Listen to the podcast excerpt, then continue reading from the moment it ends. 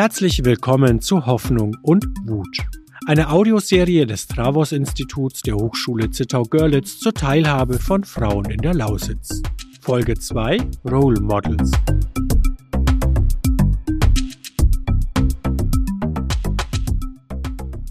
Das Internet ist voll von ihnen, Role Models. Es gibt Boxerinnen, Gründerinnen, Schriftstellerinnen oder Fleischerinnen. Vorbilder sind gerade für junge Frauen wichtig. Als Rollenmodelle bieten sie alternative, selbstbestimmte Lebenspfade in einer sonst eher männlich geprägten Welt. Heute bin ich mit einem Role Model verabredet, die keine typische Vertreterin ist. Sie kommt nicht aus einer Großstadt, sondern aus einem kleinen Ort in der Lausitz und ist weder CEO noch Boxerin. Eins, zwei, ja. Aufnahme läuft. Also wir gehen jetzt ähm, zu Standorten in der Schule, wo halt der Schülerrat so seine News aushängt. Lena ist erst genau. 17 Jahre alt und geht an einem Gymnasium in Weißwasser in die 11. Klasse. Und doch ist sie ein Vorbild an der Schule. Schon alleine, weil sie die Position der Schülerratsvorsitzenden, der Schülersprecherin in diesem Jahr bekleidet. Ich denke auch, dass sie ein gutes Vorbild ist und dass ihr Handeln auf jeden Fall dazu ermutigt, dass jüngere Schülerinnen, die jetzt vielleicht in Klasse 6, 7 oder 8 sind, sich auch vorstellen können, wenn Lena jetzt etwas bewirkt, das vielleicht später auch mal machen zu können. So fasst Vertrauenslehrerin Laura Holan die Wirkung von Vorbildern und Lena insbesondere zusammen. Die Lehrerin unterrichtet an der Schule Französisch und politische Bildung. Ich habe sie mit Lena zum Interview getroffen. Lena engagiert sich an ihrer Schule und zeigt so, dass Frauen etwas verändern können. Also ich denke, der größte Grund, warum ich so das Bedürfnis habe, mich zu engagieren, ist quasi, weil ich halt politische Mitbestimmung als sehr wichtig empfinde, aber auch besonders in den letzten Jahren das Gefühl hatte, dass die Mitbestimmung, die wir uns hier an der Schule halt sozusagen geboten wird, nicht hundertprozentig ausgeschöpft wird. Also, dass quasi nicht alle Möglichkeiten genutzt werden und deshalb wollte ich halt daran gerne was verändern und bis jetzt hat das auch meiner Meinung nach ziemlich gut funktioniert. Als Vorsitzende des Schülerrats engagiert sie sich an ihrer Schule für Toleranz und eine funktionierende Gemeinschaft. Gerade hat der Schülerrat eine Umfrage zu Diskriminierungserfahrungen an der Schule abgeschlossen. Die Ergebnisse sind da und die schauen wir uns gleich an. Vorher möchte ich noch von der Vertrauenslehrerin wissen, was Lena auszeichnet. Lena ist auf jeden Fall eine sehr intelligente, interessierte, strukturierte, offene und mutige junge Frau. Also neben dem großen Maß an Intelligenz, was sie auszeichnet, ist sie auch tatsächlich sehr, sehr kommunikativ. Außerdem äh, stark ist ihre Sozialkompetenz. Also dass sie in der Lage ist, überhaupt auf andere einzugehen, ein gewisses Selbstkonzept von sich bereits entwickelt hat, was ihr sicherlich auch eine gewisse Stabilität, eine gewisse Selbstsicherheit vermittelt, dass es ihr einfach leicht fällt, mit anderen in Interaktion zu treten. Laura Holan werden wir immer wieder zwischendurch hören. Jetzt drehe ich mit Lena eine Runde durch das Schulgebäude. Und jetzt gehen wir wirklich ähm, zu dem, zu der Pinnwand, wo wir so das Aktuellste und das Allerwichtigste quasi anhängen, weil ähm, ja, wir haben auch immer nur so, so einen begrenzten Platz auf diesen Wänden und da muss ich das ein bisschen verteilen manchmal, weil das sonst nicht hinpasst.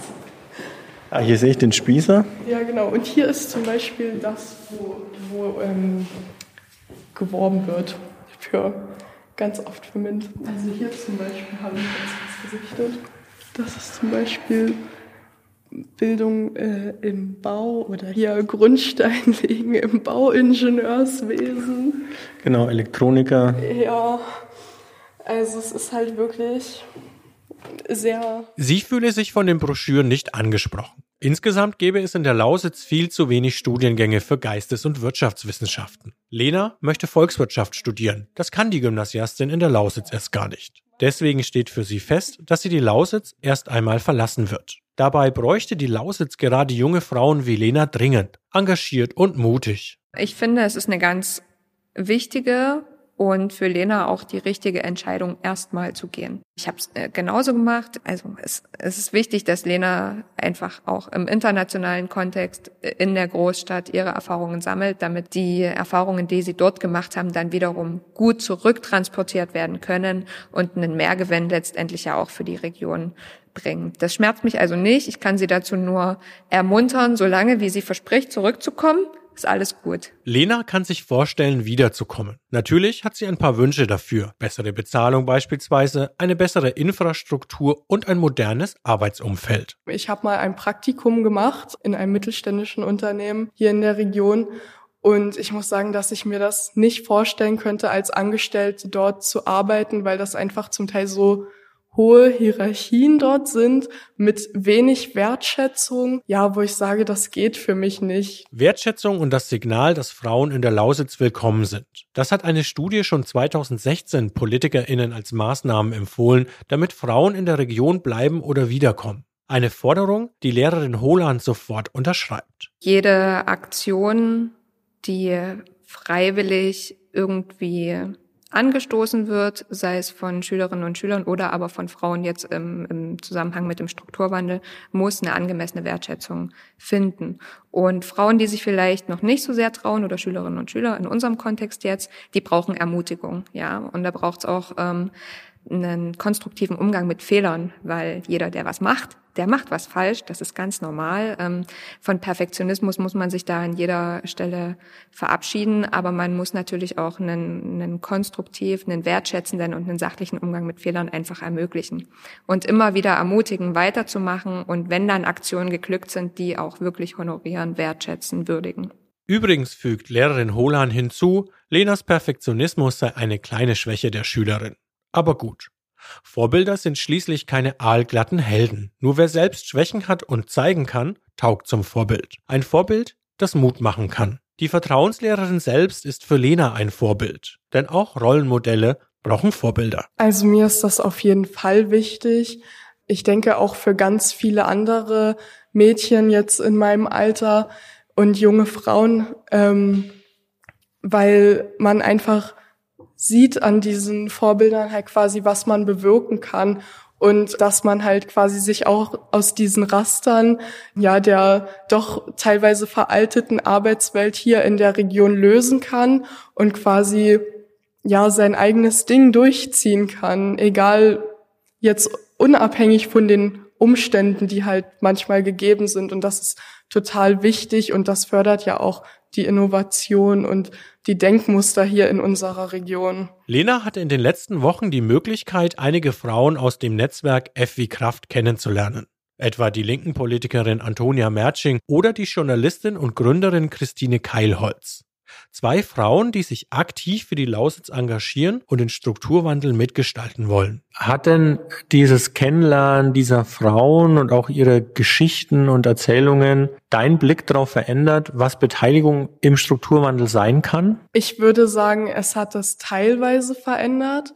Ich muss sagen, gerade durch den Unterricht auch mit Frau Holan ist mir sehr bewusst geworden, wie vielseitig ja die Möglichkeiten politischer Mitwirkung halt sind, aber ähm, das dann halt nochmal so im realen Leben außerhalb des Unterrichts halt mitzuerleben, ähm, wie aktiv die Frauen in unserer Region halt sind, ja, das hat meinen Blick auf jeden Fall nochmal verändert und ähm, ja, hat auch so ein bisschen den, den Ehrgeiz in mir geweckt, da was mitzubewirken. Also wenn du dir das anguckst und schaust, okay, da gibt's eine Menge Powerfrauen dann doch und die, die erreichen so viel, du sagst, das ist äh, inspirierend für dich. Ähm, wie, wie sieht denn diese Inspiration aus? Es gibt jetzt nicht so diese eine Inspiration, sondern es ist mehr so diese Willenskraft, etwas in der Lausitz zu verändern und etwas zu bewegen oder allgemein etwas zu verändern. Ähm, und vor allem auch dieses breit gefächerte Engagement, also dass man quasi auch sieht, ja, es gibt nicht den einen richtigen Weg, sondern du hast so viele Möglichkeiten, hier etwas zu bewegen. Und das gibt einem, da ist halt auch das Stichwort so Kraft, ähm, auch diese Gemeinschaft, dass man dann auch zusammen etwas erreichen kann und hier etwas in der Region verändern kann. Eine bessere Gemeinschaft an ihrem Gymnasium ist ein Motivationsgrund, weshalb sich Lena an der Schule engagiert. Damit eine Gemeinschaft funktioniert, ist Toleranz entscheidend. Und da sind wir bei der Umfrage gelandet. Wie sieht es nun aus an der Schule von Lena? So, und das ist jetzt quasi die Wand vom Schülerrat. Ähm, und da hängt ähm, aktuell die Auswertung zur Diskriminierung am Landau Gymnasium Weißwasser. Und ja, da habe ich halt die ganzen Statistiken, die wir da so erstellt haben, ausgehangen und nochmal einige prägnante Zitate ausgewählt, die Schülerinnen und Schüler halt uns geschrieben haben, also natürlich anonym, wie diese so Selbstdiskriminierung erfahren haben oder wie sie auch Diskriminierung bei anderen mitbekommen haben. Ähm, also ein Beispiel, was hier zum Beispiel eine Schülerin oder ein Schüler geschrieben hat, ist Hetze gegen meine Familienherkunft oder jemand wurde als schwul beleidigt oder auch dass Leute. Die Umfrage war der Startschuss zu weiteren Schritten für eine offene Schule. Nun soll es Workshops geben, in denen die MitschülerInnen für das Thema sensibilisiert werden. Aber ihnen sollen auch Werkzeuge an die Hand gegeben werden, um sich gegen Diskriminierungen einzusetzen. So wird auch Lena ihrem Ziel einer starken Schulgemeinschaft ein Stück näher kommen. Das war's schon wieder. Weiter geht es mit Folge 3. Eine Audioserie des Travos Instituts der Hochschule Zittau-Görlitz im Rahmen des Projektes Hoffnung und Wut, demokratische Teilhabe und gesellschaftliche Gestaltung aus Sicht von jungen Frauen. Projektleitung Julia Gabler in Zusammenarbeit mit FW Kraft. Auf der Webseite fwkraft.de könnt ihr alle Folgen nachhören. Produziert vom Akustikwerk 2022.